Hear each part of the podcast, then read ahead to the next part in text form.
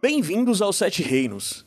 E hoje nos perguntamos quem é o Senhor das Marés.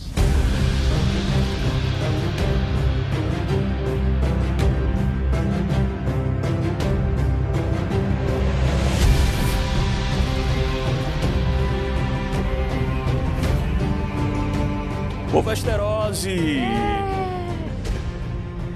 Sete Reinos de volta, dessa vez para comentar um único episódio. E antes eu tenho que dizer que eu sou o Caio Anderson. Eu sou o Luiz Alves. e eu estou aqui com o Luiz Alves. Eu. Estamos aqui mais uma vez. Dessa vez a gente vai comentar apenas um episódio, o episódio 8 de House of the Dragon. Olha aí, conseguimos fazer semanal, de uma semana para outra. Agora a gente tem que conseguir não deixar tão longo o episódio, já que É, são... só um episódio. Será que conseguimos? É isso, eu acho que a gente nem precisa enrolar muito nesse começo não, né? Então bora subir música, descer música e depois a gente volta. Lá no finalzinho a gente dá os nossos recadinhos. Mas bora lá começar o debate sobre o episódio mesmo propriamente dito. Que é pra isso que vocês estão aqui mesmo.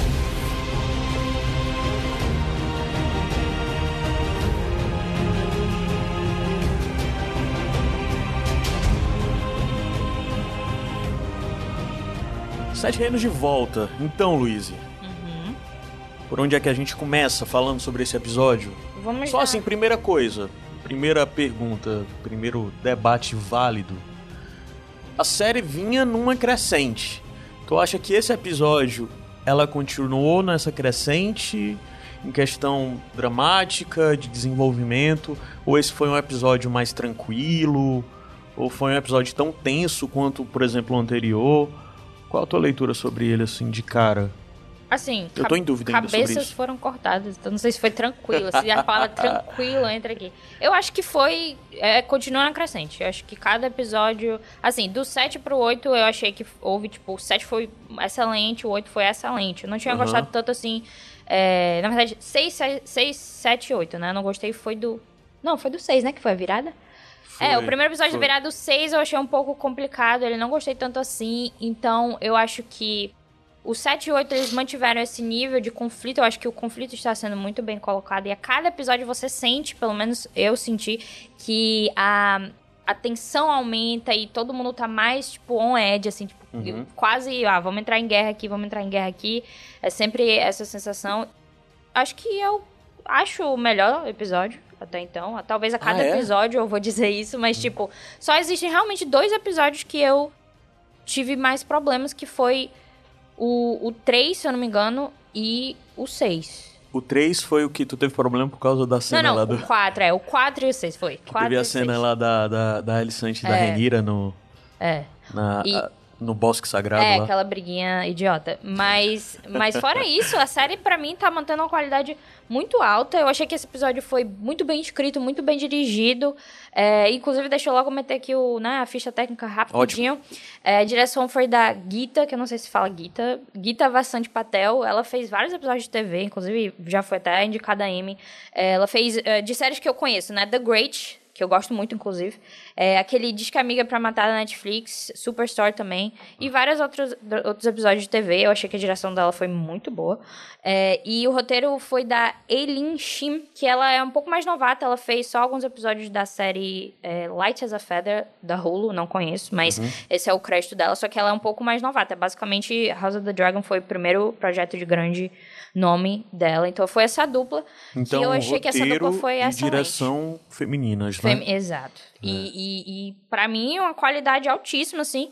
Eu gostei muito, eu acho que principalmente do roteiro, eu diria. Eu acho que foi, de fato, muito bem dirigido, mas eu, eu acho que tem nuances no roteiro e detalhes e coisas que eles... é, escolhas mesmo de, de narrativa em relação ao livro que deixa um pouco mais interessante, né? Até porque, né, coisas do livro, o livro, a gente já falou várias vezes, não é uma narrativa, então certas liberdades eles tomam para que justamente a gente possa ter uma história mais interessante. E a cada episódio, isso que me surpreende mais, como eles conseguem fazer escolhas é, a partir do livro, escolhas mais interessantes pra, pra série do que o que a gente espera. Porque até como pessoa que lê o livro, eu continuo sempre assim, tipo, não sei o que vai acontecer. E sendo eles- surpreendido, né? é, porque pode acontecer tal coisa, pode ser- acontecer outra coisa.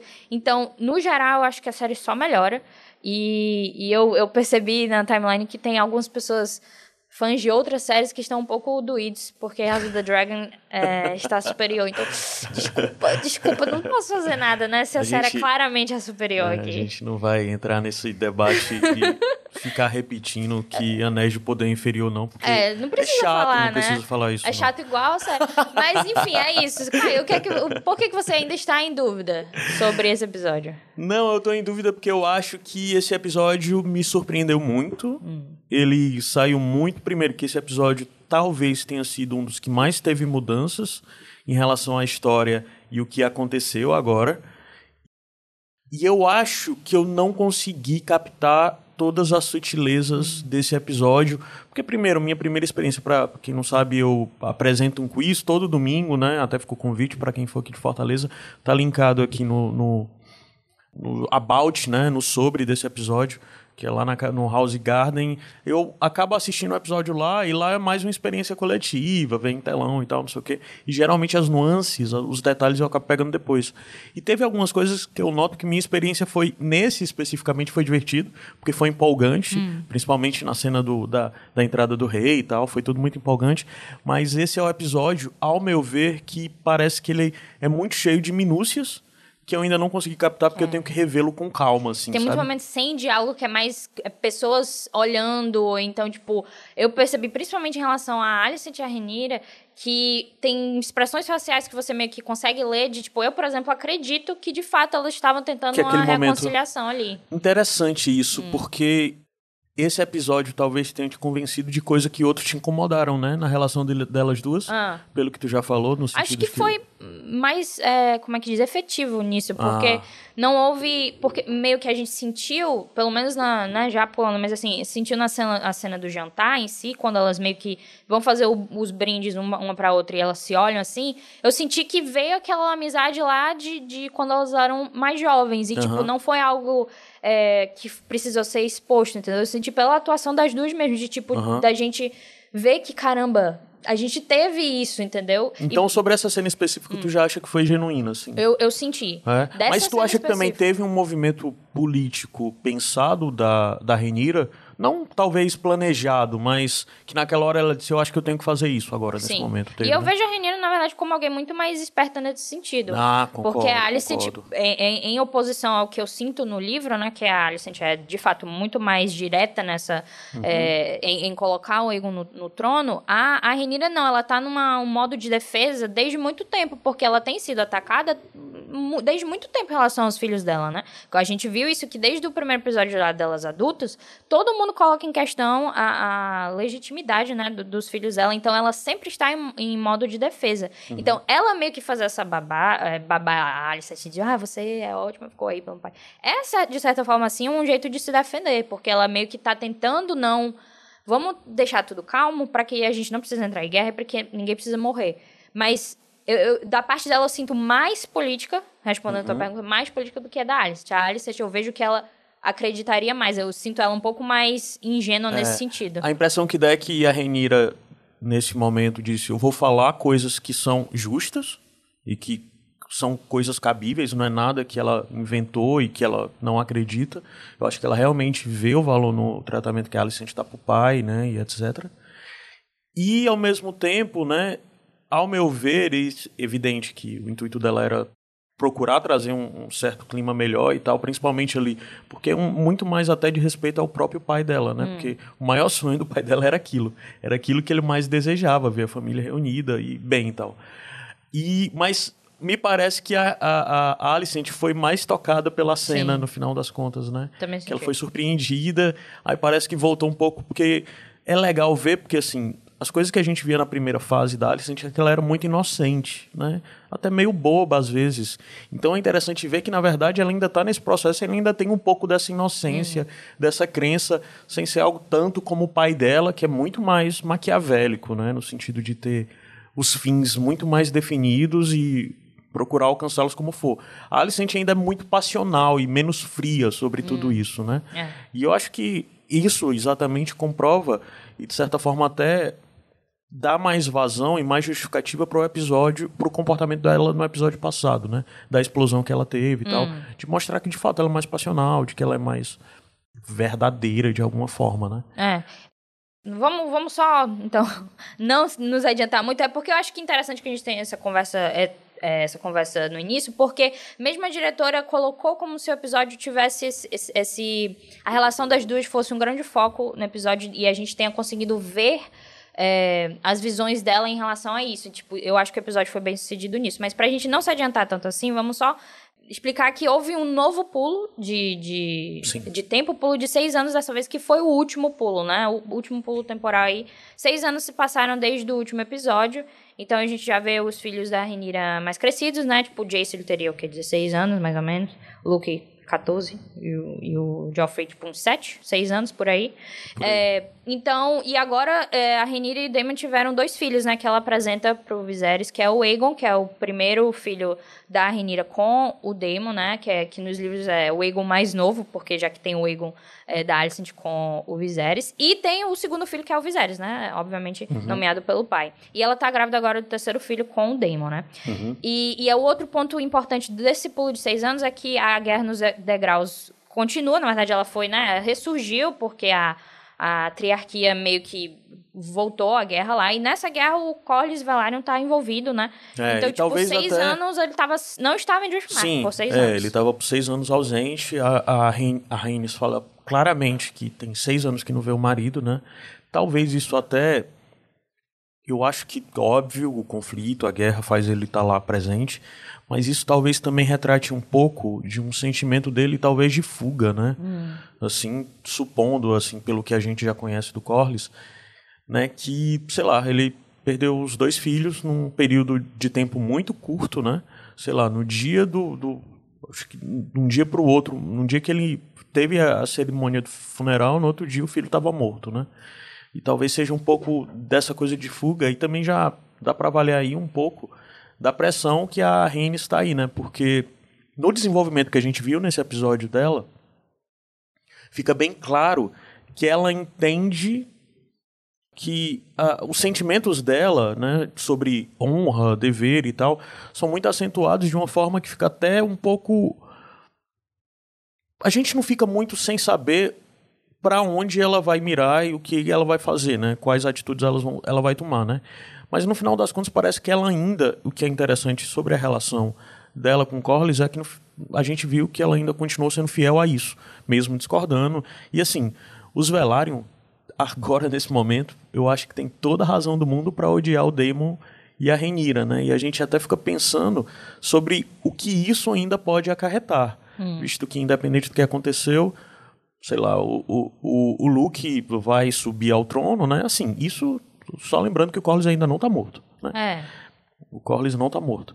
Mas já fica essa coisa mesmo de você saber o que que ainda vai haver de conflito entre isso, né? Porque a Renira é dependente dos Velaryon, essencialmente, do mesmo jeito como o Daemon. Né? E no livro, é, isso, a, a a aliança dos Velaryon, a Renira nunca foi colocada em questão porque justamente não existe tanto essa percepção de que eles que mataram o que a Renira e o Daemon mataram o Lenor, foi o Lenor é visto como que de fato Na verdade não, a, a, gente não tem nem como saber se tem ou não, porque a gente não tem tanto uma informação inside Eu assim, acho que a gente teria, por exemplo, se eles não apoiassem a causa da Renira e do Daemon, isso teria sido colocado no livro de, de certa forma. Tanto que a, a questão do, do no, no, livro é que ele está disputando a questão de sucessão porque o Corlys fica doente, né? O Corlys uhum. de fato tem essa febre, etc. E aí não foi... Ah, na época não foi decidido Ainda não estava definido Porque o Lena e, e, a Lena tinham morrido. Então nos livros não, não existe isso de que ah, o Luke vai ser o sucessor. Sim, ainda não tinha isso... visto aquela conversa que foi até o que a gente viu no episódio é, passado, foi colocado falando, né? No episódio passado, então isso foi colocado informação pra gente na série, e por isso o Vemund está fazendo essa reivindicação. Só que nos livros ele faz essa reivindicação porque ele não acha justo que o Luke, que é quem a Renira fica colocando para ser o sucessor, seja de fato sucessor, e aí ele chama eles de bastardos e tal, e é quando a Renira diz pro Daemon cortar a cabeça lá e pega o corpo e dá pra para Cyrax comer, etc. É. Então, esse conflito ele foi colocado de forma Isso é mais como acontece nos livros, só é, pra dizer. Nos livros. Esse eu senti que na série eles colocaram dessa forma para que, um, o, a, a, legitimidade do Luke de, de novo fosse colocada em dúvida e para que a gente pudesse ter uma possibilidade de que os Velaryon fosse de alguma forma se aliar aos verdes, que é o que acontece no início. A gente tem essa ideia de que eles estão, tipo assim, a Renira e o Daemon conversando. Ah, o Vaemond foi lá fazer a reivindicação dele, então ele provavelmente vai se aliar ao Otto, né? É, então, aos Hightower e, e, aos verdes. E aí eles ficam, a Rhaenys foi para lá também. E aí ela vai se aliar a eles também. Então, existe essa dúvida que nos livros não existe. No, nos livros, os Velaryon sempre estão do lado da Renira. Então, eu achei interessante por, por essas duas coisas. E no caso da Reigns, eu acho interessante também, porque eles dizem: ah, você está se colocando como uma, uma possibilidade para você ficar no trono de uhum. Driftmark. Em vez de, né, de... de Engraçado que em nenhum momento ela confirma isso, é. né? As pessoas apontam, mas ela fica só... Ela responde com silêncio. Eu acho que na série, na, no episódio em si foi colocado muito bem o fato de que ela não... É, ela está considerando todas as opções, porque ela não é alguém que tá, por exemplo, o Veimond está contando como se o Corlys já tivesse morto. Sim. Tipo, ele tá dizendo assim, não, a gente tem que fazer isso aqui porque morreu. Uhum. A Rhaenys, para mim, eu acho que ela sentiu, não, eu vou ver minhas opções, porque caso ele morra, aí tudo bem. Mas ela não tá considerando que ele tá morto. Tanto que ela, tipo, ah, ele ainda pode sobreviver. Ela tá perguntando pros mestres, tipo, e aí, como é que vai rolar? Será que dá certo? Então, eu acho que eu sinto que ela não tá se comprometendo com um objetivo porque ela não acha que o marido dela vai morrer. Então, no fim de tudo, seria irrelevante essa disputa, entendeu? Porque o Collins É, não, e é vivo. algo que foi até no, no, no, primeiro diálogo do Veymond com a, com a Rhaenys, a gente vê ele falando, ah, de onde veio a mensagem? Aí fala que veio até, eu não lembro, mas é a terra dos Tarf, né? Da ilha de Tarf lá, da Brienne e tal. Hum. Aí, é Ivenfall, eu acho o nome. Hum. Aí é, eles estão falando e ele diz: Ah, ok, então é três dias pro Corlys chegar aqui, né? Ela tá acreditando, cara, o Corlys tá vindo, calma aí. Mas só que ela vê que a coisa tá escalando e que tem um risco maior. E na verdade, provavelmente ela poderia continuar empurrando isso, mas com o, a reivindicação do, do Vaymond, torna tudo mais perigoso e eles não têm como responder necessariamente, porque talvez se ele, ela engrossasse o, o discurso e fosse mais ríspida ainda com Weimon, ela ia acabar criando uma guerra interna entre os próprios né, Velaryon, né? Ia hum. ficar a disputa entre qual lado os homens, os guerreiros, os senhores vassalos deles iam ficar, né? Iam ter que responder. E é interessante também que o, o ele coloca essa disputa como uma disputa pela linha dos Velaryon, pelo, pelo, pela sobrevivência da linha dos Velaryon, no caso. É interessante porque a gente, em Game of Thrones, é, na série Game of Thrones, a gente não tem essa. A gente nem sabe quem são os Velaryon, certo? Tipo, a gente só foi descobrir agora, em razão da Dragon, obviamente, quando a gente lê os contos, etc.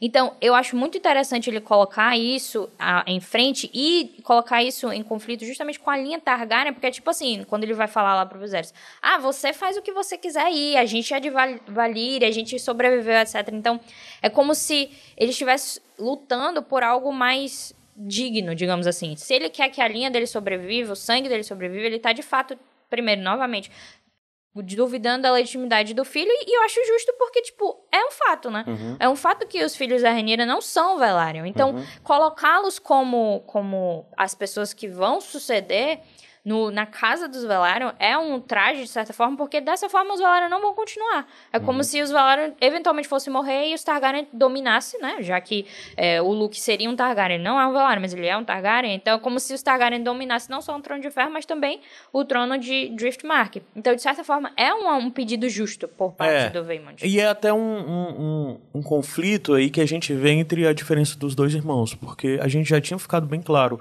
no episódio passado, né, e até pelas conversas do, do Reines, da Reines com Corlys, que ele está pouco preocupado mesmo com a questão de sangue.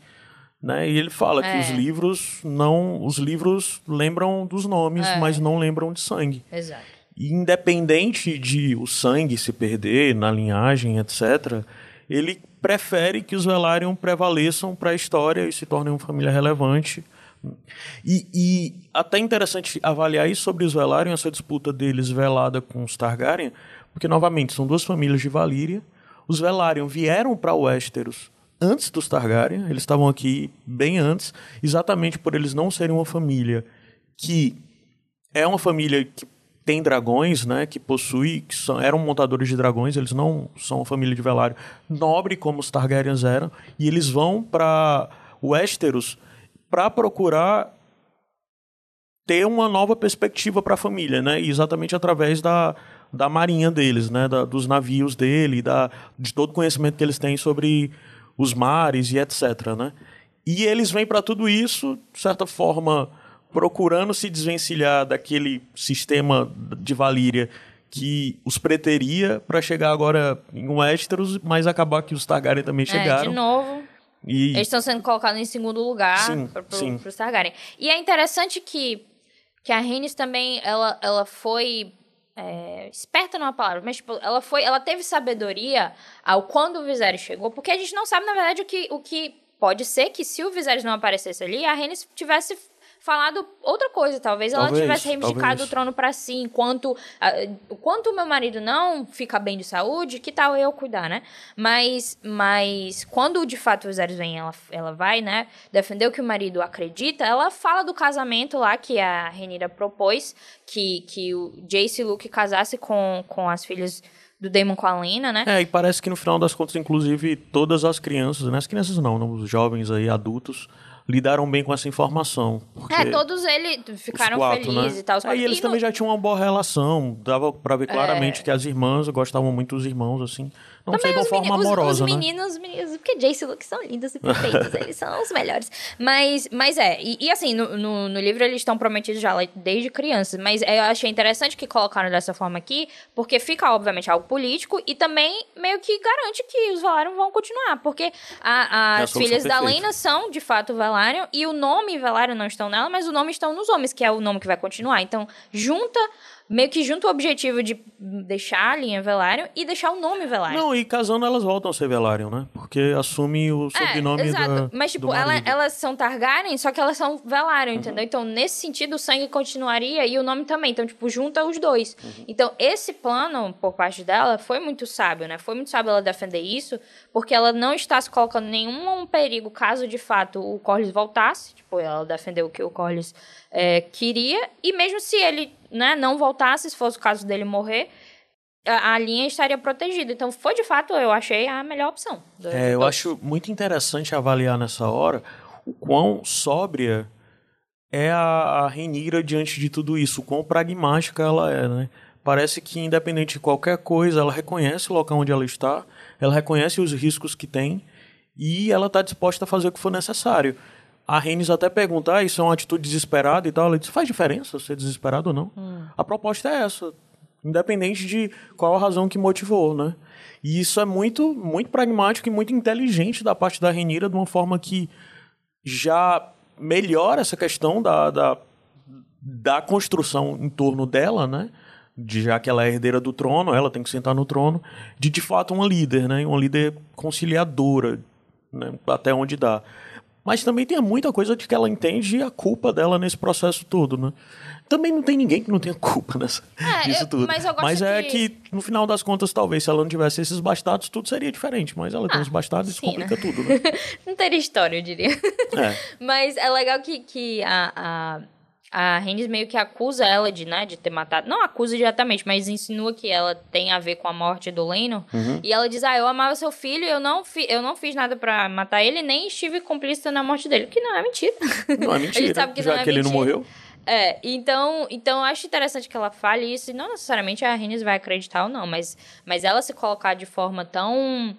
É, assim, ela- Direta? É, direta e não, tipo, não se acovardar, né? Não se acovardar pela posição da Rennes, que é também bastante. Você olha pra Rennes ali, o jeito que ela se fala, eu teria morrido de medo, sendo bem sincera. E a Renira, não, ela vai de frente, ela, ela fala e ela con- convence, de certa forma, a Rennes de que é melhor você ficar desse lado aqui. Não é interessante que você vá pro outro lado. Então, nesse sentido, eu achei... Nossa, eu achei tudo isso aí muito, muito bem apresentado. E, e a cena em si, de quando né, acontece a petição na, na sala do trono, e, e, e esse, esse momento acontece do Viserys entrar para defender a Renira né, e os filhos dela, é, é, é muito, tipo, é uma tensão que você sente de toda forma, e quando o Daemon meio que. Não, o Daemon obviamente mata o Vaymond, você fica tipo, caramba, velho, e agora? Será que todo mundo vai lutar, mesmo tendo a ideia de que não, nada vai acontecer. Eu senti muita tensão nesse, nesse momento. Eu não, muito, achei. Eu, eu, é, eu fiquei mais. Eu fiquei mais do que tenso, eu fiquei entusiasmado com tudo isso, sabe? Hum.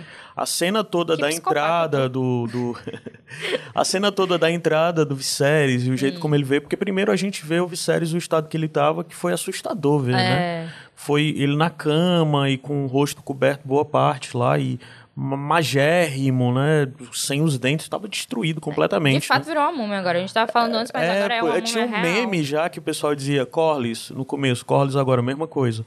Aí o, o, o, o Viserys, no começo, o Viserys agora era uma imagem de um zumbi. Isso tava rolando esse meme antes da gente ver como, é, de fato, que nesse episódio ele tava tipo um zumbi é, mesmo. agora foi realmente. ele tá quase igual aquele zumbi do, do, do, do Rei da Noite lá, aqueles bichos. É, assim, um, um it, né? Mas é, e a gente vê que ele tá realmente muito muito. Ele não teria condições de sair da cama nesse sentido, mas já entrando na, na questão de a Renira indo falar com ele. Não, mas desculpa, antes disso é só interessante avaliar hum. qual a situação dele, que ele é uma pessoa que a gente vê nessa hora que ele ainda é o Viserys, certo? Hum. Aliás, a gente vê na hora que ele levanta e vai até lá e ele fala e depois no, no jantar. Mas só que a condição dele de saúde é tão deplorável a um ponto que ele vive entorpecido. Hum. Aí, ao mesmo tempo, você pensa que isso é muito interessante para os Hightower, ele está entorpecido. É. Porque botou eles literalmente no controle de uma forma que é bem óbvia ao dizer que não existem mais espalhados pelo, pela Fortaleza Vermelha os símbolos Targaryen. Tem espalhado o símbolo dos Sete, né? Hum. E já cria, inclusive, um paralelo na nossa cabeça da ideia de um certo fundamentalismo religioso que a gente viu em Game of Thrones, quando tem essa virada para a fé dos Sete quando tem o Alto Pardal e todo aquele episódio que quem dá o poder originalmente pro Alto Pardal e pro pessoal é a Cersei, né? Hum. E depois isso acaba servindo contra ela. Então a gente já é preocupante é essa ideia de você ver a fé do Sete crescendo e se tornando uma ameaça lá, porque necessariamente a fé ter esse papel aí, ter essa imagem construída os Haitaios se porem como mais religiosos, etc., isso acaba aproximando eles mais do povão, assim. Hum. Porque é a fé da, da, de todas as pessoas ali, praticamente todas ou todas, lá de Porto Real. Então, assim, já é uma ameaça para a gente estar tá um pouco atento. Que essas questões palacianas dos Targaryen, tal hora, são menores quando há uma reação massiva de povo, né? E, e, talvez um pouco a fé do sete, a fé, a fé do sete está presente lá represente isso. É. E também o fato de que, tipo, a, a tirando os símbolos Targaryen da, da fortaleza e tudo mais, e com conflitos vindouros, coloca também o povo como rejeitando os Targaryen como um todo, tipo, do, ah, os costumes Targaryen sempre foram, tipo, forçados, a, a, gente tinha que aceitar o que eles faziam, tipo, ah, o Aegon casou com as irmãs, etc, mas tudo bem, mas eventualmente Sim. isso vai continuar acontecendo. Isso acaba sempre voltando, tanto é que qualquer problema, qualquer crisezinha Targaryen, as pessoas repetem, o que voltam a repetir isso a gente vê muito no Fogo e Sangue, é, ai, eles casam com os outros, eles não têm religião, eles se acham melhor do que todo mundo, isso sempre retorna, né? É. Sempre, sempre retorna. Em todo o, o, o, o, livro do Fogo e Sangue.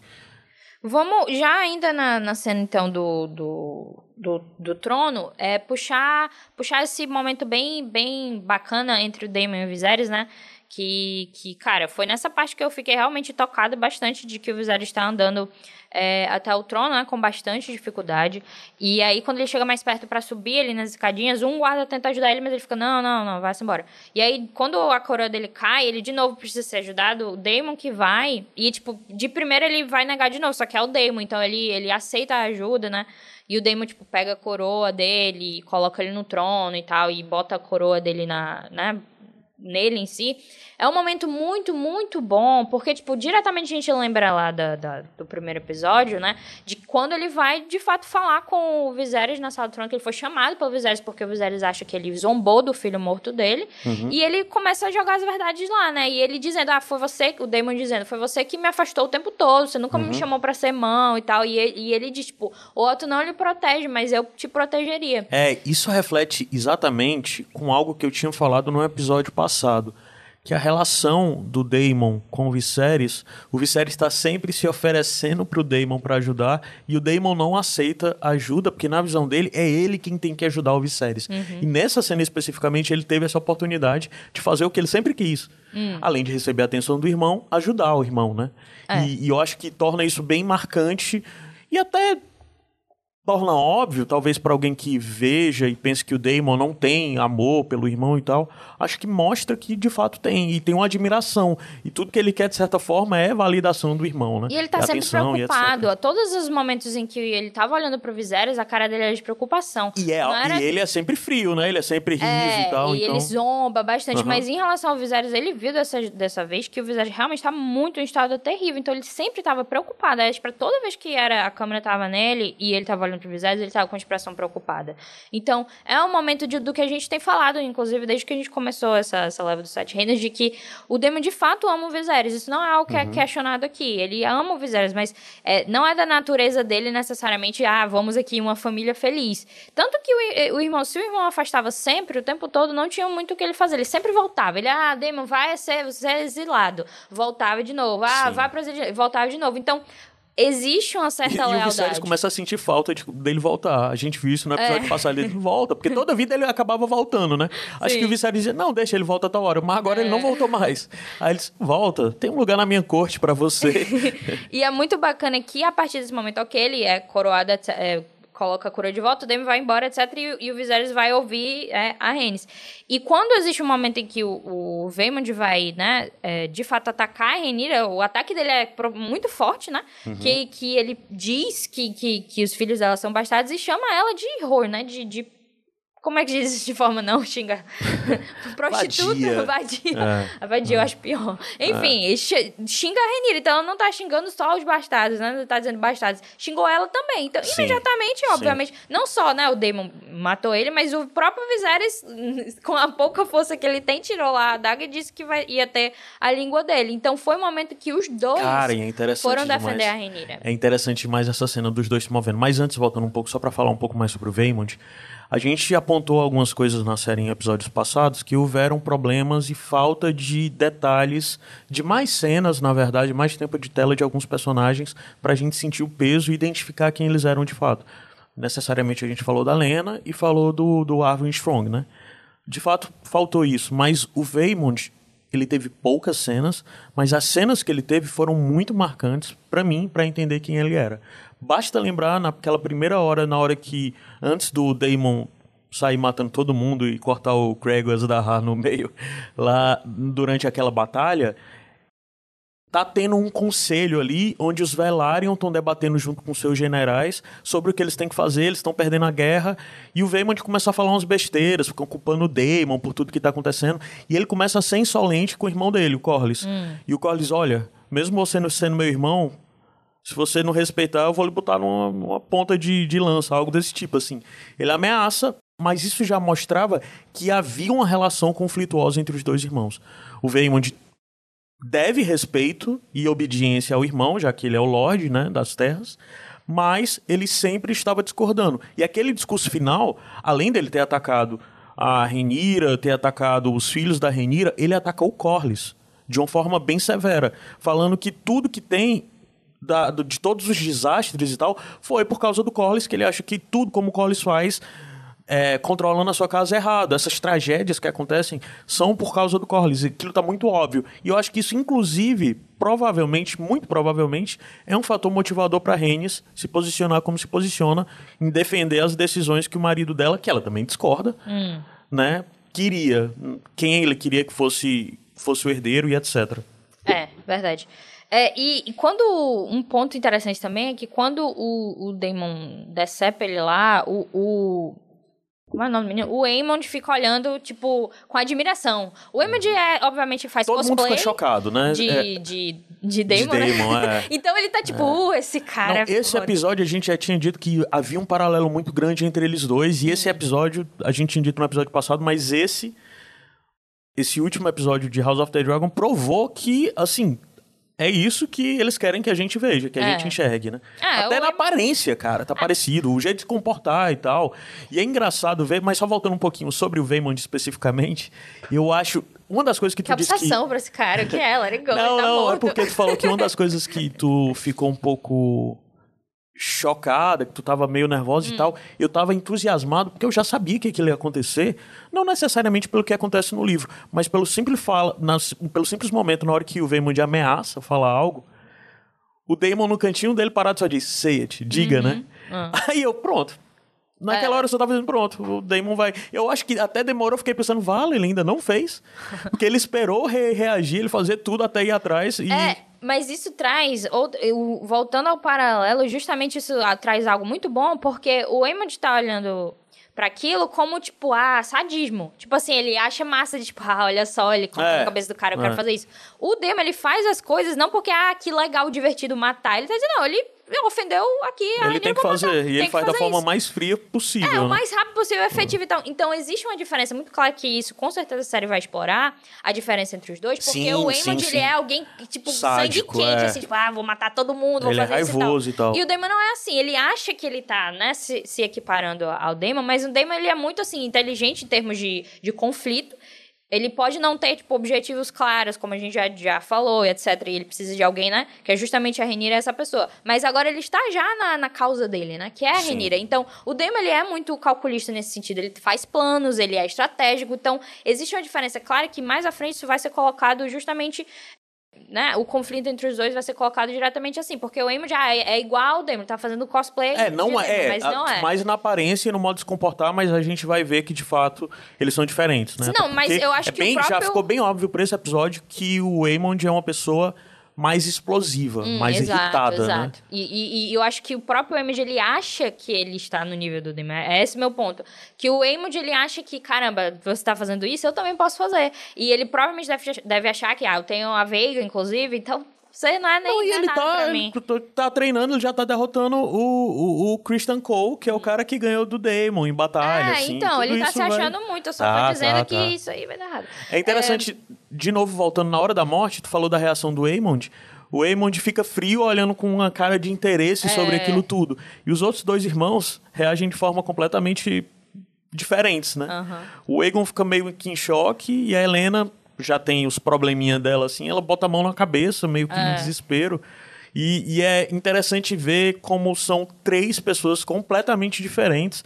O que é interessante e ao mesmo tempo faz você pensar sobre os filhos da Renira que eles parecem ser honrados, eles, mas eles parecem ser muito similares até agora. Ainda não foi criado nada que os torne tão distintos de um para o outro. E eu espero que eles consigam fazer isso, que eles não sejam tão similares assim. É, eu, na- eu notei outra reação interessante que quando os meninos são é, dizendo que vão casar, né? O, o Jace, Luke com as filhas é, da Lena, ele, a Rhaenys fala isso e o, o Egon dá uma risadinha. Isso em oposição a justamente as reações do Otto e da Alicent, que o Otto ficou, tipo, chocado e a Alice ficou, tipo, balançando a cabeça de não, é isso é uma porque coisa isso é ruim. um movimento É, e o Egon, só que o Egon, eles, como né? ele é, ele não, ele é todo, completamente alheio a tudo isso, ele só ri porque ele acha divertida a noção dos meninos casarem com ela. Tipo, ele nem tá entendendo nada É, da, da sim. disputa política. Ele só tá rindo dessa, de, dessa lezeira. Uma outra coisa que vale ressaltar, talvez, para as pessoas que tenham passado batido, não sei se ficou tão claro, é que o Egon já tá casado. E ele já tem filhos. É, com a Helena, com a É, própria irmã. Com a própria irmã. E ele já tem filhos, né? Isso, o que indica que ele tem filhos,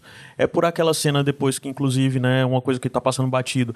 Mas Egon é abusador, e pelo visto, É, o que dá a entender que não é a primeira vez que ele fez isso, pelo modo como a, a Alicente responde. Hum.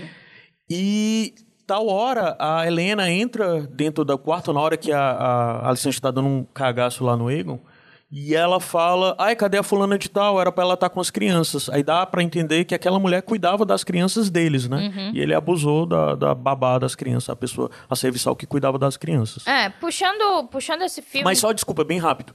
Aí todo mundo meio que criou todos os paralelos possíveis, né? Das pessoas que ficam falando aí, Alissante 22, Alissante sobrenome Bolsonaro. Fica todo mundo repetindo essas coisas. O pessoal diz que nessa hora foi algo muito marcante ver como ela reagiu com a situação da Renira por ter tomado chá. E agora o quão ela, ela se diz entender a situação da menina e não sei o que, mas no final das contas ela entende o que aquele risco representa para ela e para a família dela hum. e dá o chá para a menina, e isso tem que passar batido, tem que ser ignorado e mostra muito um pouco dessa hipocrisia que existe nessa imagem de bons costumes, respeito, família, Não, fora religião, que ela casou etc. os filhos, né? E ela tinha contestado a Renira ter ficado com o Demon naquela cena idiota, de tipo, ah, vocês estragarem seus costumes. Aí ela faz a mesma verdade, coisa de casar os, os, irmãos, que é bem pior. Uhum. Mas, mas usando é, esse, essa cena, justamente que eu achei, achei uma cena muito boa também, é, coloca que o Aegon estuprou a, a babá do, do, do dos da, filhos dos dela. Filhos, não sei né? se um ou dois, não sabe. Eu acho é, que é dois, porque que é fala que é crianças. Children, acho que é children, então deve Ah, então é dois. crianças, né? Dois, mas é, E aí, ela lida com a situação e ela fica falando, né? Ó, já um guarda sabe, outra criada sabe, e eventualmente a gente vê que essa, vê que essa criada vai lá falar as coisas pra Misária. A Misária ainda está em jogo. A Misária é. que no início lembra da aí série... pra quem não lembra o que é a Misária. É, a Misária no início da série ela é colocada como alguém que trabalha eu não, eu não sei, eu não lembro se ela é colocada já como a chefe naquele, naquele momento ou como ela é uma das prostitutas desse lugar que é, o Damon no começo ia. ela é só uma prostituta, pelo que eu é, entendi. E aí o Damon era a favorita do Damon, tá? Tanto que o Damon leva ela pra, pra Pedra, Pedra do Dragão. dragão e inventa toda aquela história que eles casaram, que tem filho, que na verdade isso nem aconteceu. É, e, mas eventualmente quando a Misária retorna, ela é colocada como alguém que justamente fez aquela fofoca de quando a, a passou aquela fofoca pro Otto de que a Renira estava andando com o Damon lá pela, pelas, pelas ruas de, de Porto Real, né? Ela é o verme branco, né? É, e então, nessa cena, apesar de curta, ela é como, colocada já como a chefe ali, como alguém que tá realmente levando aquele lugar. E ela é alguém que recebe os segredos do castelo. A criada foi até lá passar esse segredo para ela. E o que dá pra gente pensar é justamente que aquela, aquele episódio com vários criados, né, aparecendo no, no episódio, uhum. a gente tem justamente essa definição de que segredos vão parar na miséria. Estão circulando. Então isso vai ser. E talvez em outras pessoas, talvez na boca miúda, além de ser é. na, na miséria, que é alguém que vive que tira proveito desses segredos, né? Hum. Mas talvez isso acaba também esbarrando no povo. Então isso tem uma relevância porque eventualmente a miséria é, ela pode ser justamente a pessoa que pode é, colocar à frente um desgosto maior popular por conta desses é, desses segredos que são passando, passados até, até ela. E assim, a gente também não sabe nesse momento a quem a miséria responde, se ela responde a alguém, no sentido de ah. ter um parceiro comercial mais interessante. É, será que ela já está passando algo pro Damon durante esse período? Ou será que ela está passando coisas pro Otto? Ou não, sabe? A gente ainda vai descobrir isso se ela vai ter um lado de alguma forma nisso ou se o lado dela é único dela. Mas é um personagem que a gente tem que prestar atenção. É uma liberdade maior de fato da série, então a gente nem tem tanta, tanta informação em questão de, de aliança da miséria. Sim. Um, ok, é, passando sobre isso, eu acho que a gente pode falar sobre o jantar em si, é, porque o jantar tem várias coisas interessantes de relacionamento entre toda essa família. É, e eu gostei como ele também traz muitas coisas do livro que, que é, acabam sendo muito icônicas no livro, momentos que, que são lembrados bastante, mas, mas no livro é uma situação de, de momento na cronologia um pouco diferente. Eles tiveram que adaptar um pouco em relação ao momento da vida de cada um, eu diria. Porque essa é, inimizade entre a Alicent e a Renira, ela já existia desde muito tempo e é passada por, em diante para os filhos. Então, os filhos, de fato, nunca se gostaram, né? Desde que eles nasceram. Não, eu acho que eles, como criança, eles gostaram. E eu não, acho não, que eles tinham uma boa relação. No livro, ah, no dizendo. livro. Ah, tá. Tô okay, no livro. Tô, tô coloca... Caio, presta atenção. Tá, Tô colocando como um oposto porque Sim. essa inimizade acontece desde cedo nos livros e como isso havia sido mudado um pouquinho para a série, eu gosto que eles trazem elementos de do passado, não só da Alicent e da Rhaenyra, mas também dos próprios meninos, que, que por exemplo, quando eles estão tudo lá, né, brindando, brindando e os brindes que, obviamente, por parte delas, eu achei genuíno, mas por parte deles, obviamente, é só uma forma de zombar uns dos outros. É, de o... fazer até o bullying como eles já faziam né? É, então, um mas mas a coisa agora tá um pouco mais, né, é, à frente, assim. O, o, o Aegon fica enchendo o saco do Jace, porque ele vai casar com a prima, e ele, o Jace todo cavaleiro, tipo, não, não, não mexe com ela, você pode ficar tirando onda de é mim, engraçado mas com ela, que não. O, o, eu vejo nesse sentido aí o Aemond com uma pessoa já com maldade e vingança. O Aegon não é um menino velho amarelo fazendo a mesma piada que faria é, anos atrás. Exato. Com, com os primos, que ele continua acha que ainda é todo mundo criança, né? Continua sendo um cara completamente idiota. E aí o Jace, ele chama a Helena pra dançar, né? Que inclusive é um ponto, uma fala no, no livro de tipo assim, ah, o Aegon ficou puto por conta disso. É, e aí, só que o que acontece é que eles trazem um bullying da infância justamente para um momento um pouco mais perigoso, porque colocam lá um, um, porco assado na frente do Emmett e o Luke começa a rir porque lembra, obviamente, do que eles fizeram com, com o Emmett da brincadeira do, do, do porco, porco, alado lá. Então ele ri disso e é nesse momento que o Emmett, que até então não tinha se pronunciado, ele não se aguenta e vai lá fazer o brinde, né, aos, Engraçado, aos Strong tem Boys. esse brinde, tem essa coisa, alguém faz isso nos livros, eu não lembro é quem é. Ele. É o Emmett mesmo? É, a cena ah. é igual, praticamente. Ah, é? O Vizete, quando o Vizete... É tipo assim, eles passam a noite todinha, ah, felicidade pra o Vizete achar que tá tudo bem. Uhum. Quando ele vai embora, o Emmett faz esse, ah, esse é brinde. desse jeito mesmo no livro. É, exato. Então, acontece esse brinde e, né, dá, eles começam a brigar e tal. Eu acho muito interessante que o Jace, ele, ele parte pra para defender o irmão de novo. Então o Jace ele tá sempre de fato defendendo os dele, o que é um, um, algo muito interessante. E aí quando acontece a briga, etc, o Demon só se levanta lá, faz um dedinho assim pro, pro Jace, não, pare, e olha assim pro Amy, tipo, e aí, meu filho, fique quieto, viu? Você não tem nada que fazer aqui não. Essa briga toda, eu acho que existe uma tensão antes que fica escondida, porque enquanto o Viserys está lá, mas é muito engraçado para mim que a Alice, enquanto a Alice e a Renira parecem de fato genuinamente, não, vamos aqui ficar do lado dele, etc. Tudo bem, a, a amizade, etc. Os meninos, é por eles que eu consigo ver o conflito, porque já foi passado, entendeu? É, é, isso já ficou passado em para a próxima geração, digamos ah, assim. Ah, tá, entendi. O conflito Porque agora mesmo não é que tanto agora, assim. mesmo que a Rainira é. e a Alison se entendam, o conflito já passou para a geração Exato. seguinte. Tanto que o problema, eventualmente, não é delas. Tanto que quando eles brigam, uhum. eles vão embora, são mandados pro quarto e elas. E a Alice fica tipo. Renira, não sei o que, elas se falam ali. É, eu também acredito que aquela conversa é genuína. Da também, Renira dizer, sim. não, eu vou, eu vou voltar pra Porto Real. Vou deixar os meninos em casa, mas eu volto. Com Aí, o dragão. Então. É, e a Alice fica, ah, a gente vai gostar bastante disso. Então, esse momento, eles têm uma breve possibilidade. Elas têm uma breve possibilidade de reconciliação. De como as coisas poderiam ter sido diferentes. Mas né? agora os meninos já, já estão controlando. É, então, é como verdade. se não. Mesmo que se elas fizessem as pazes, não ia adiantar. Porque uhum. já foi passado em diante. E mesmo se, sei lá, Renira fosse coroada, digamos, quando fosse a vez do Jace, ia ter um monte de gente que ia contra o Jace. Enfim, uhum. é uma briga que já não existe ponto de, de, de retorno retorno, não existe mais. Então eu achei que essa cena foi muito boa para isso, para estabelecer que é um conflito já que vai passar em diante, em diante, em diante, não tem onde, onde parar. Uhum. Até os Targaryen se, se matar, né, eventualmente. É basicamente isso. mas, mas é, eu acho que então a gente pode já falar então sobre o ponto é, que se diferencia, que tem se diferenciado do, do livro, que é a questão da canção de Gelo e Fogo, né? Voltando para o início desse, dessa situação no episódio, a Renira, ela, quando ela chega em Porto Real, depois que ela apresenta os filhos dela pro Viserys, à noite, ela vai de novo visitar o pai, sozinha. É, o pai que tá, né, completamente assim, né, dopado e meio delirante, assim. Ela vai falar com ele e perguntar se ela realmente acredita do, no son, sonho de Aegon, né? No Sim. sonho do, da canção das de Gelo e Fogo, Fogo, se, se você de fato acredita nisso e tal. E ela diz que cara, quando você me nomeou herdeira, você dividiu o reino. Então, como é que eu posso fazer isso? Como é que eu posso ser a pessoa que vai liderar é, todo mundo contra esse mal que vem do norte, se, se ao fazer se isso você... reino tá dividido. Você dividiu o reino, né?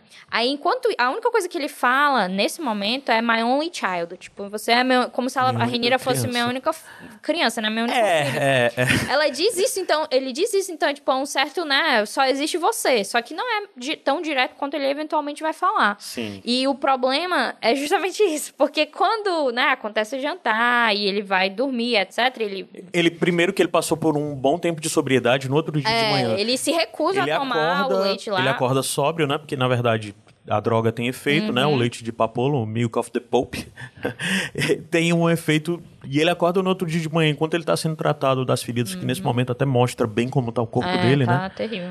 É, ele pede para ter um jantar. Aí o Otto até acha que ele está delirando. Uhum. Mas, meu rei, ainda é de manhã. Ele, não, eu quero que tenha depois e tal. E a partir daí ele se recusa, durante aquele dia, a tomar, né? O, hum. o, ele prefere ficar com a dor e tal. Isso e é exatamente... depois da Renira ter falado Sim. com ele pela primeira Sim. vez, né? À Exato. noite ela fala com ele, então, de certa forma, você... aquela conversa da Renira motivou ele a fazer isso, né? Porque ela pede, tipo, se você acredita, me defenda e Sim, os meus filhos, Foi né? isso que aconteceu. Foi. E a gente viu, inclusive, é, já voltando um pouquinho para a questão do Viserys, tudo que supostamente ele deveria ter feito desde sempre, assim, né? Ser mais enfático e ser mais definitivo e com, mais confrontar, ele conseguiu fazer no último dia.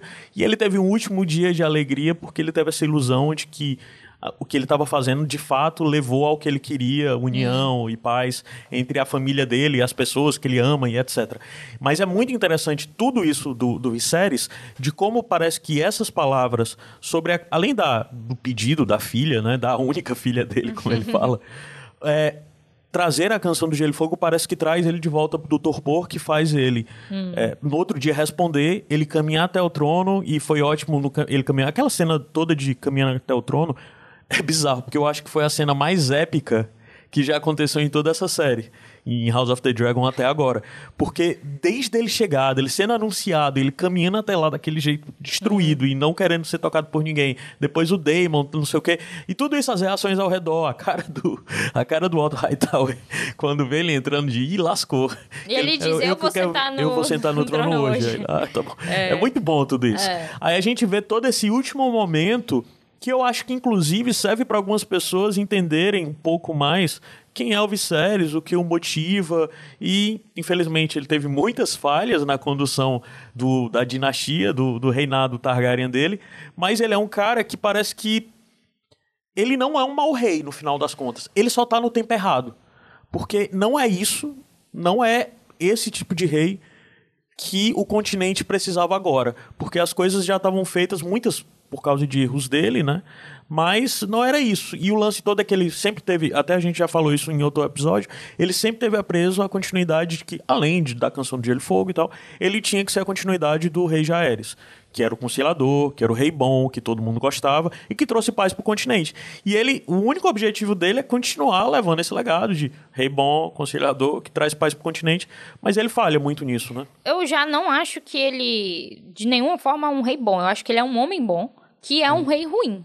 Então, eu acho que ele Mas não é um homem que ele que não poderia ser um rei bom em um outro momento. Não. não? Ele não tem fibra para ser rei. Na, na, minha opinião, um rei tem que ter pelo menos um poder de decisão. Aí é que tá a gente terminou o Game of Thrones com a realidade onde o rei não precisa ter filho. O rei Mas aí, democracia. Tu, eu não sei porque tu tá trazendo isso à tona, a terrível decisão do fim de Game of Thrones. Não, mas o que eu digo é que ele não é um homem que, que nasceu para ser rei. E a gente já discutiu sobre isso antes. Ele não uhum. era para ser rei. Então, de fato, ele não tem dentro dele o material de ser rei. E é muito interessante que a gente, inclusive, tenha mostrado o Jace se preparando para reinar. Ele estudando uhum. Valeriano, estudando sobre os costumes de Targaryen. E, e ele fazendo isso desde jovem. Ele se prepara, ele tem bons modos, ele tem, tipo, uma certa fibra, ele defende os dele. Então, você vai vendo um pouco de diferença. Quando uma pessoa, ela é preparada desde cedo para ser rei, existe uma diferença. Uhum. O que não foi o caso do Viserys, e o Viserys, ele é uma, fraco na questão de ser rei. Mas eu acho que isso Só mostra... Uma, uma, outra coisa bem rápida, quando tu falou disso, do... do do Jace? o Jace estudando e se preparando. Existe um paralelo muito claro que está sendo construído, inclusive por os filhos da, da Alicent serem completamente distantes de um para o outro, que mostra que para, basicamente parece que eles nem cresceram juntos, né? Ao contrário dos filhos da Renira, que são muito mais unidos, muito mais, né, é, funcionam numa mesma frequência e tal. Eu vi uma entrevista recentemente da atriz que faz Alicante agora, é a, como é Olivia Cook. A Olivia Cook, falando sobre como ele, ela acha que no final das contas a Alicante se culpa por ser uma péssima mãe. Como ela não consegue se enxergar como uma boa mãe e tudo que ela quer ser é uma boa mãe. E parece que ela só olha para os filhos dela e essas crianças todas são terríveis. E uma das coisas que, na leitura da Olivia Cook, óbvio que isso é subjetivo, né? Mas da atriz, a leitura dela é que uma das coisas que mais a machuca é porque ela sente inveja da Renira, porque para ela Renira é uma boa mãe. E ela queria ser como a Renira é e ter o respeito dos filhos como a Renira tem, né? Hum. É, eu, eu, eu acho tudo, tudo muito interessante da forma que o, o a série está fazendo, que os filhos da Renira, na verdade, acabam tendo um destaque que eles não tinham tanto no livro porque justamente as pessoas que estavam cometendo barbaridades eram os filhos da Alice. Sim. Tipo, de certa forma, o Egon, ele tá, é a pessoa que está diretamente ameaçando a Renira. O Aemond, ele é um psicopata. A Helena não tem tanta relevância, assim, no livro. Mas, tipo, em contrapartida, Jace e Luke, eles não são alguém que eles fizeram são só um coisas. braço Eles, eles só são um braço da Renira, assim. É, na verdade, até antes de rolar o conflito, eles só são crianças que estão lá vivendo como é. crianças. Então, eles colocaram, de certa forma, é, um, um pouco pouco mais é, de relevância para ele na série, obviamente isso seria necessário, mas eles colocam um certo tipo de eles como crianças de fato honradas, assim, pessoas que, que estão se não lutando pelo bem, que não existe tanto isso, mas fazendo o bem para os dele, né? Defendendo uhum. os dele, como o Jace defende o Luke e tal. Então, eu acho que, que de fato, isso contribui para essa visão que tu, que tu falou sobre uhum. a questão da maternidade, né? É... Mas volta para a canção de Gelo e Fogo. Sim, voltando para isso, quando eventualmente, quando acontece a cena do jantar todo e, e o Viserys tem que voltar a dormir, voltar, né, tomar o leite lá, pra, porque senão ele tá pobre, já passou o dia inteiro, né, sem tomar com dor, então ele tem que dormir de novo. Aí quando a Alicent vai lá cuidar dele, ele acha que é a Renira.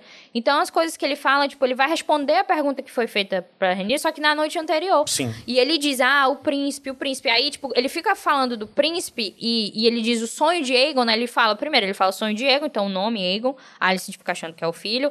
E é, príncipe, ela está falando de príncipe que prometido. Acha que, acha que tá falando do filho de novo. E aí ela, ele diz, ah, é você. E é interessante a gente trazer o lembrete de que a profecia do príncipe que foi prometido, no Valeriano não existe gênero, né? É o mesmo uhum. debate que acontece em relação a Daenerys e, e o Jon nos livros, é que não existe uma definição de gênero, qualquer pessoa pode ser esse príncipe. Então, quando ele diz isso e dizendo que é você e a gente sabe que ele tá falando da Renira, uhum. é muito bacana. Não só o paralelo, né, com que a gente vai Ele tá confirmando ver. todas as escolhas dele, todas é. as decisões, e provavelmente algo que ele passou os últimos anos maquinando, entendendo que, além de ser, na verdade, é subjetivo dele dizer que ela é o príncipe prometido, né, a princesa, hum. no caso, ou que ela é a pessoa que vai, que vai continuar, vai continuar a, a, a, linhagem que vai levar ao príncipe, né? Então fica do mesmo jeito. Mas de todo jeito ali é você, do mesmo é. jeito que ele sabe que foi ele.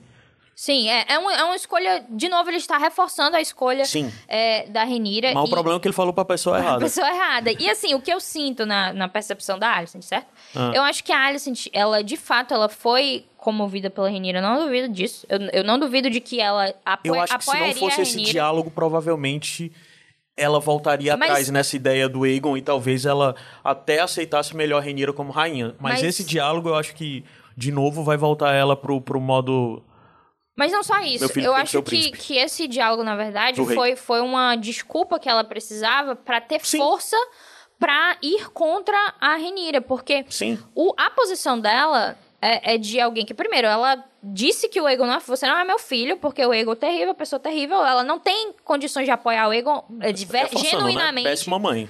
Genuinamente, como se ele fosse um rei né, bom, como uhum. se ele uhum. fosse ser um rei bom. Então, ela só está fazendo isso porque ela agora tem uma desculpa de que ah, vai ser o Egon. Ela não acredita nisso. Ela não acredita, primeiro, ela não sabe do que ele está falando, do que o Zé está falando. Uhum. Se soubesse, ela não acreditaria nisso. E então, no fim das contas, o que ele falou é uma desculpa direta que ela tem para usar contra a Renira, que ela vai precisar usar agora que ele morreu e que e vai existir uma pressão do Otto também. É, enfim, eles vão a fazer isso. A disputa vai ser que o Egon assuma o trono, né? Exato. Então, é, a minha leitura foi essa. Eu de fato acredito na Alicent, eu acredito que ela apoiaria a Renira, eu acredito que ela não é uma pessoa que está totalmente é, disposta a ir contra a Renira, apesar de ter tido seus ressentimentos e ter, né, obviamente, ido contra ela em algumas ocasiões. Eu não acho que ela teria uma posição tão forte contra a Renira agora. Porém, dado que isso aconteceu, é uma desculpa de fato para ela ir para o lado do pai dela, o lado uhum. de que quer de fato proteger os, os entre várias aspas, né, o, o que o reino precisa, que é uhum. isso que o Otto coloca à frente também, de que a Renina não ia ser aceita e de que o Egon precisa ser colocado como rei. Então é uma desculpa, o que aconteceu é uma desculpa. E muita gente está falando, ah, a Dança dos Dragões foi ocasionada por um mal entendido. Gente, a Dança dos Dragões aconteceria de qualquer Independente forma. Independente de várias outras coisas. Se não fosse, se não fosse a Alicent e a Renira, ia ser os filhos da Alicent e os, fi os filhos da Renira. Isso ia acontecer. Não, uhum. não existe, é o que eu falei, não existe ponto de retorno mais. Isso já foi muito à frente. É, tudo aconteceria provavelmente de uma forma diferente. É. Mas os conflitos iriam acontecer, né? Porque Targaryen gosta de brigar e gosta de brigar entre si mesmo. Isso Não, acontece é... bastante na história deles. E, mas eu posso, então, a gente pode só puxar um pouquinho dessa lance da, da. De novo, do, do. Ah, só uma coisa bem rápida. Nessa cena final também. A última coisa que tem já com tela preta é Meu Amor, né? Que é. ele tá falando. Isso aí também já é um reforço, ao meu ver, e eu acho que é facilmente confirmado, não tem como não ser.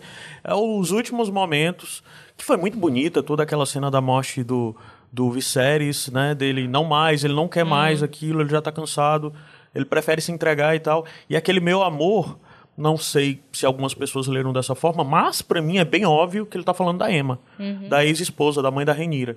E é exatamente a coisa, da forma como ele diz que a Renira, minha única criança, não, minha única e, filha. E a Renira é tá igual a Emma. A, a, igual, ela, sim. A, principalmente quando ela vai de Aparência. noite, o cabelo dela assim, jogado, solto, igual, ah. igual. Ah. Eles, eles, inclusive, né, escalaram a Emma, obviamente, baseado sim, sim. nisso.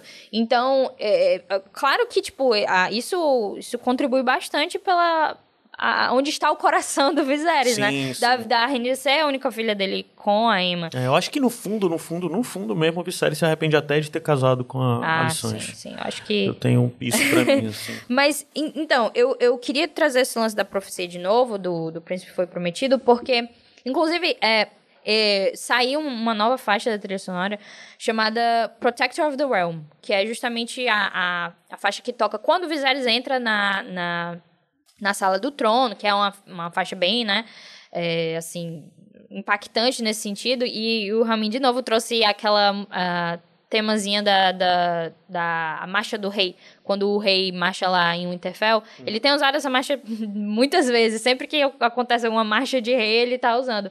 Então ele traz isso. Winterfell desde o Robert, que tu fala? É, da chegada do Robert. Do, chegar, a chegada do Robert em Winterfell é esse tema, quando uhum. existe a chegada dele. Ele já usou com a Daenerys, quando ela também chega em Winterfell.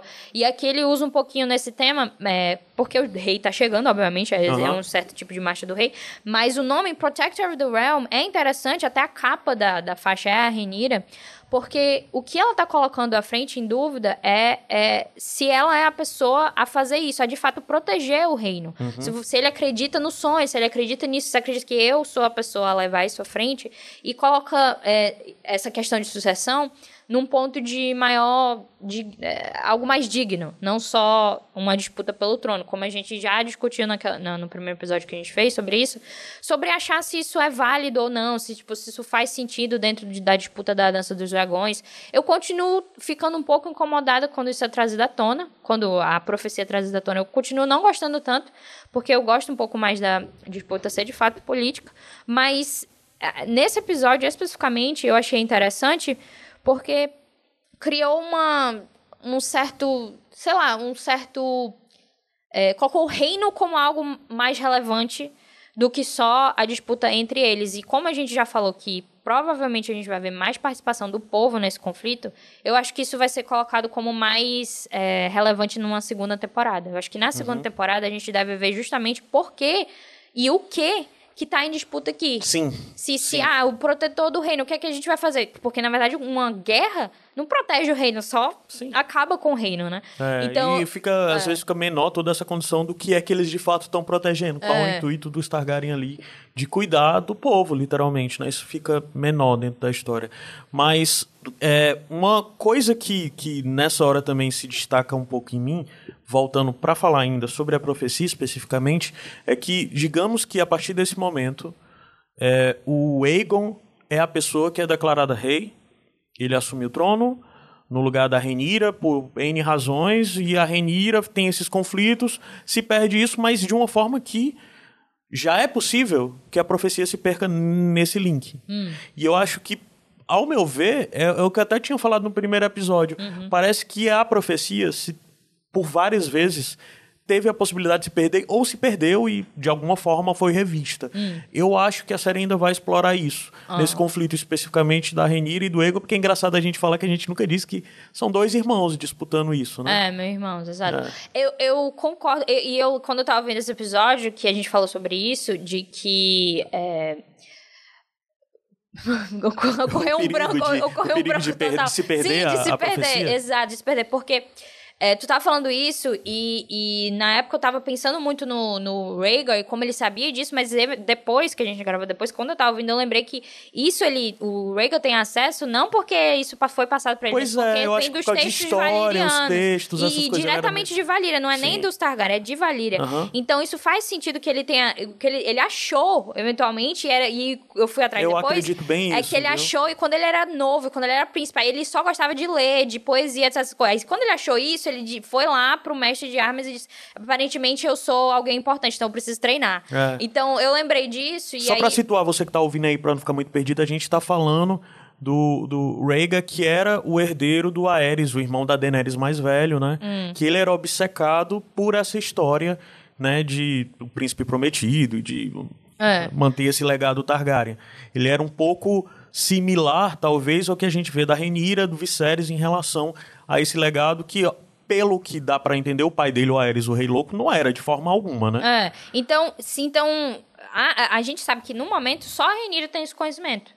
Agora o Viserys morreu, né? Então, Uhum. Sim. o conhecimento da, da, da adaga e da passagem do dever, só a Renira tem no momento, porque ela é a, a gente não herdeira. viu ela compartilhando, tipo, nem com o Daemon isso. E provavelmente É, ela não, vai não compartilhar. compartilharia, ela só compartilharia de fato com o Jace, né? Sim. Que seria o sucessor. Então, é interessante isso. E outro ponto interessante também, por ser um paralelo com a Daenerys, eu, eu acho interessante que ele tenha falado isso, ah, é você, Renira. E a gente, e a gente na, em Game of Thrones, a gente, na série nunca foi muito relevante a questão da profecia.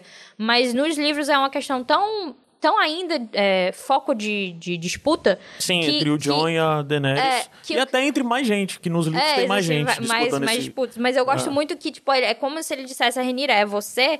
E, de certo modo, a gente nunca teve isso da Daenerys. E, e é uma, uma tragédia Targaryen, assim. Eu diria que toda essa É. situação é um paralelo de tragédia Targaryen. Sim. Porque o próprio John é Targaryen também, de certa forma. Então, enfim, é só uma curiosidade que eu acho interessante, que eu fico curiosa pra saber como eles vão abordar isso no futuro. Porque, obvia- obviamente, vai ser um tópico importante. Porque Aham. se não fosse, eles não teriam trazido isso à tona tantas vezes assim. Certamente. É. Ah, já que a gente tá. assist- Bom, basicamente a gente deu o overview aí do episódio todo. Eu só queria trazer duas curiosidades é, interessantes. Uma delas é que no início do episódio, quando um, um membro da Guarda Real vai falar com a Alicent sobre o que rolou com o Egon, é, ela chama, tipo, ah, sim, sou Eric, não sei o quê. Aí diz, não, eu sou, sou Eric, na verdade. Porque É, ele. porque um é com A e outro é com E. Exato. Arik e Eric, né? Existem irmãos gêmeos é, Na na, Guarda Guarda, Real. Real, e, e eventualmente isso vai ser importante. É, sim. E, mas só um destaque, algo com uma curiosidade pequena, que a gente tá vendo o segundo par de irmãos gêmeos em Game of Thrones, ou em House of the Dragon. Porque tem os Lannister gêmeos, né? Exato. O Jason e o Tyland. o Tyland, né? Que um é da, do É, Pequeno o é Conselho, do Pequeno mestre dos Conselho. navios, e o outro já Aquele é chato, o senhor de... irritante. É, não, e o irmão dele ainda é mais chato, mais irritante, que já é o senhor lá de Lannisporto, né? O senhor Sim. Lannister já. Aí é interessante aí que é o segundo irmão gêmeo. E essa coisa especificamente nos livros dos gêmeos, o Ark e o Eric, é engraçado porque chega a ser quase que um alívio cômico. Porque essa cena que teve dela, ah, não sei o quê, ah, Eric, não, eu sou Arik.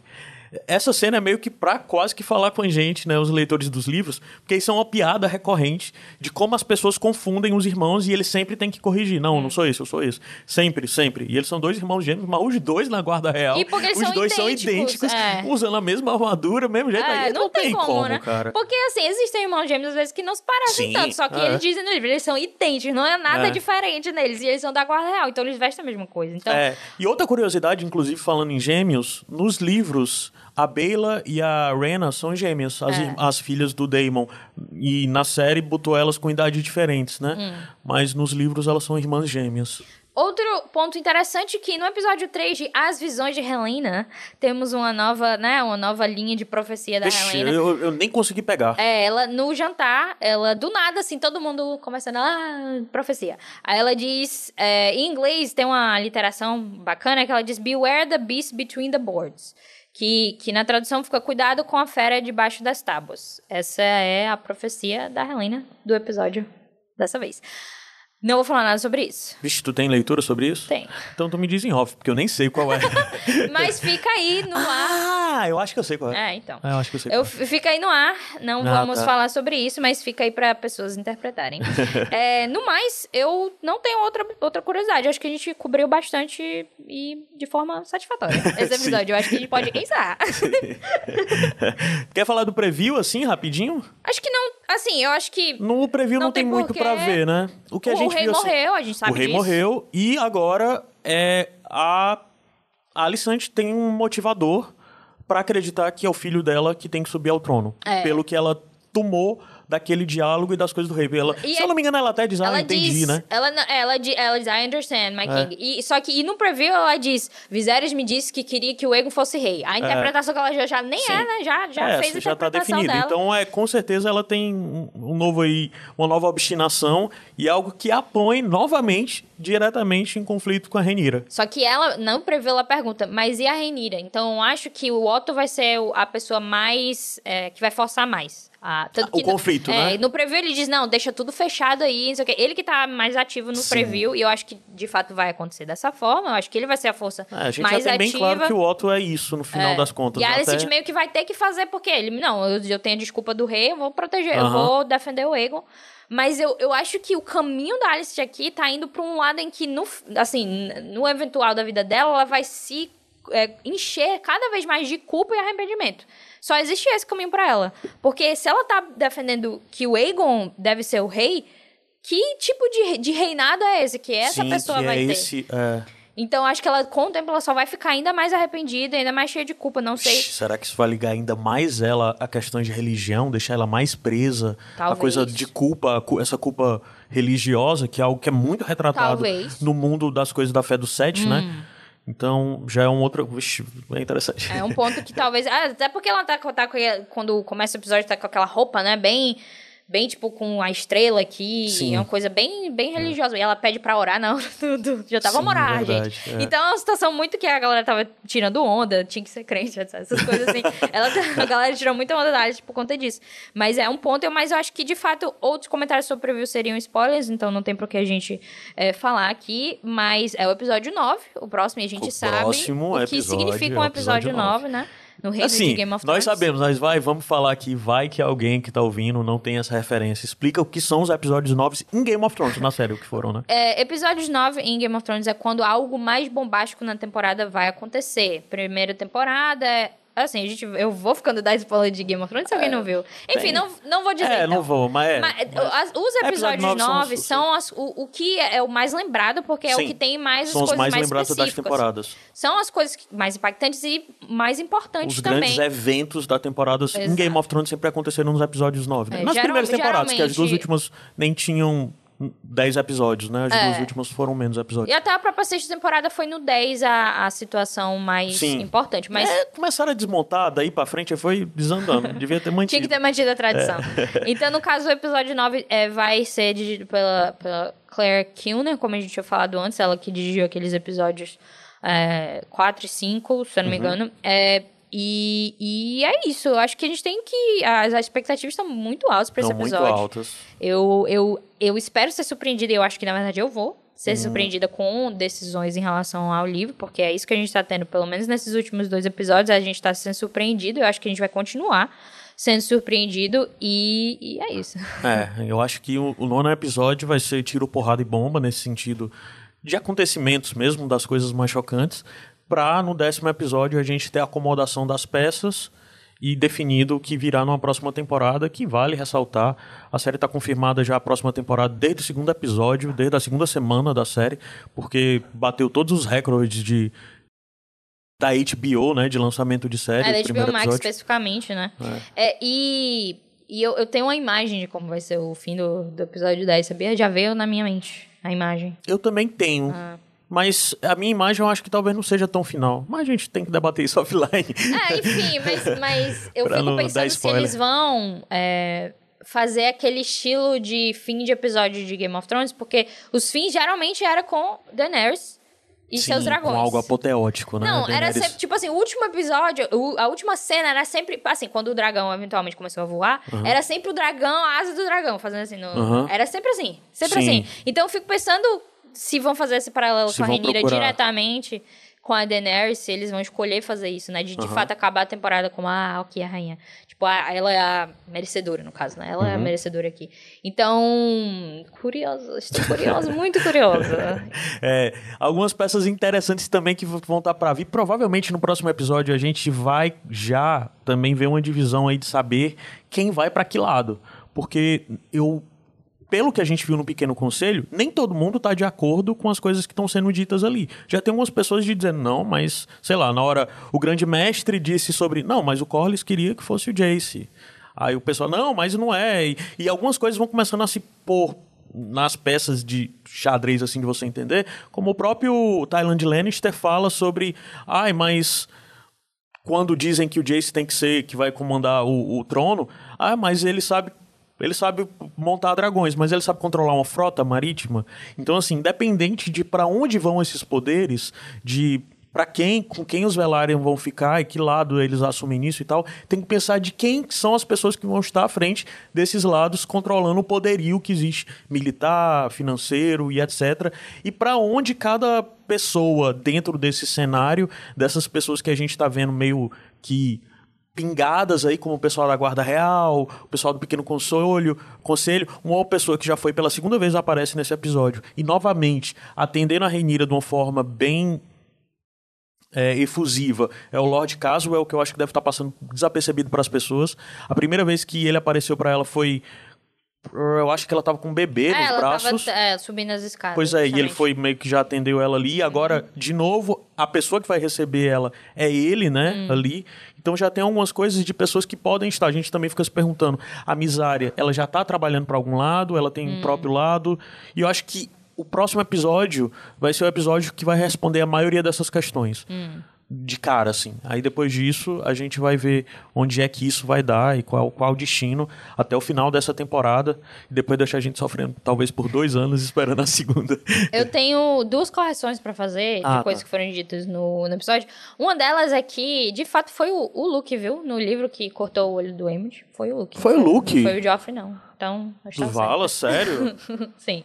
Ah. É, e outra coisa é que, em relação à informação do Alan Taylor para a segunda temporada, é que ele é o diretor, um dos. Ele é tipo a posição que o Sapotnik tinha, mas ele não vai dividir o cargo de showrunner com o Ryan Condon. Porque ah, acho então que não ficou Ryan claro vai ficar na, quando eu falei. sozinho como é, o Ryan, quando o Sapotnik saiu, o Ryan Condon assumiu é, sozinho a, o cargo de showrunner. O Alan Taylor entrou como produtor executivo e como diretor é, igual o Sabatini era, mas a, a, posição de showrunner em si é só do Ryan Condal. Aí, só a nível de correção mesmo do que eu tinha falado. Mas, no mais, é, ele, ele... Assim, eu não tenho nada a dizer do Ryan Condal ainda. Por enquanto, ele está fazendo um bom trabalho. Mas eu não vou mentir, porque sempre fica com essa sensação de que é, ai, eu tô, me deix... tô ficando muito animada, mas talvez eu me decepcione eventualmente. Então eu fico, tipo, meio, sei lá, triste de antemão. Não sei. É, é.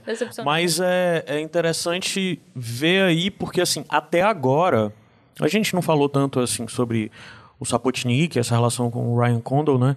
Mas é interessante ver que, assim, o Ryan Condal é um cara que foi escolhido por dedo pelo Martin. Hum. O Martin literalmente escolheu ele, porque ele é um cara que eles se conhecem há bem 10 anos. O Ryan Condal é um cara que escritor e que tinha seus ídolos e que fala que muito novo, na época que saiu o primeiro filme do Senhor dos Anéis, um amigo chegou para ele falando: "Ah, tu gosta do Senhor dos Anéis, tá empolgado com o filme, tá empolgado com tudo isso, tu tem que ler isso aqui". Caiu no colo dele o Game of Thrones, né, o primeiro livro, A Guerra dos Tronos.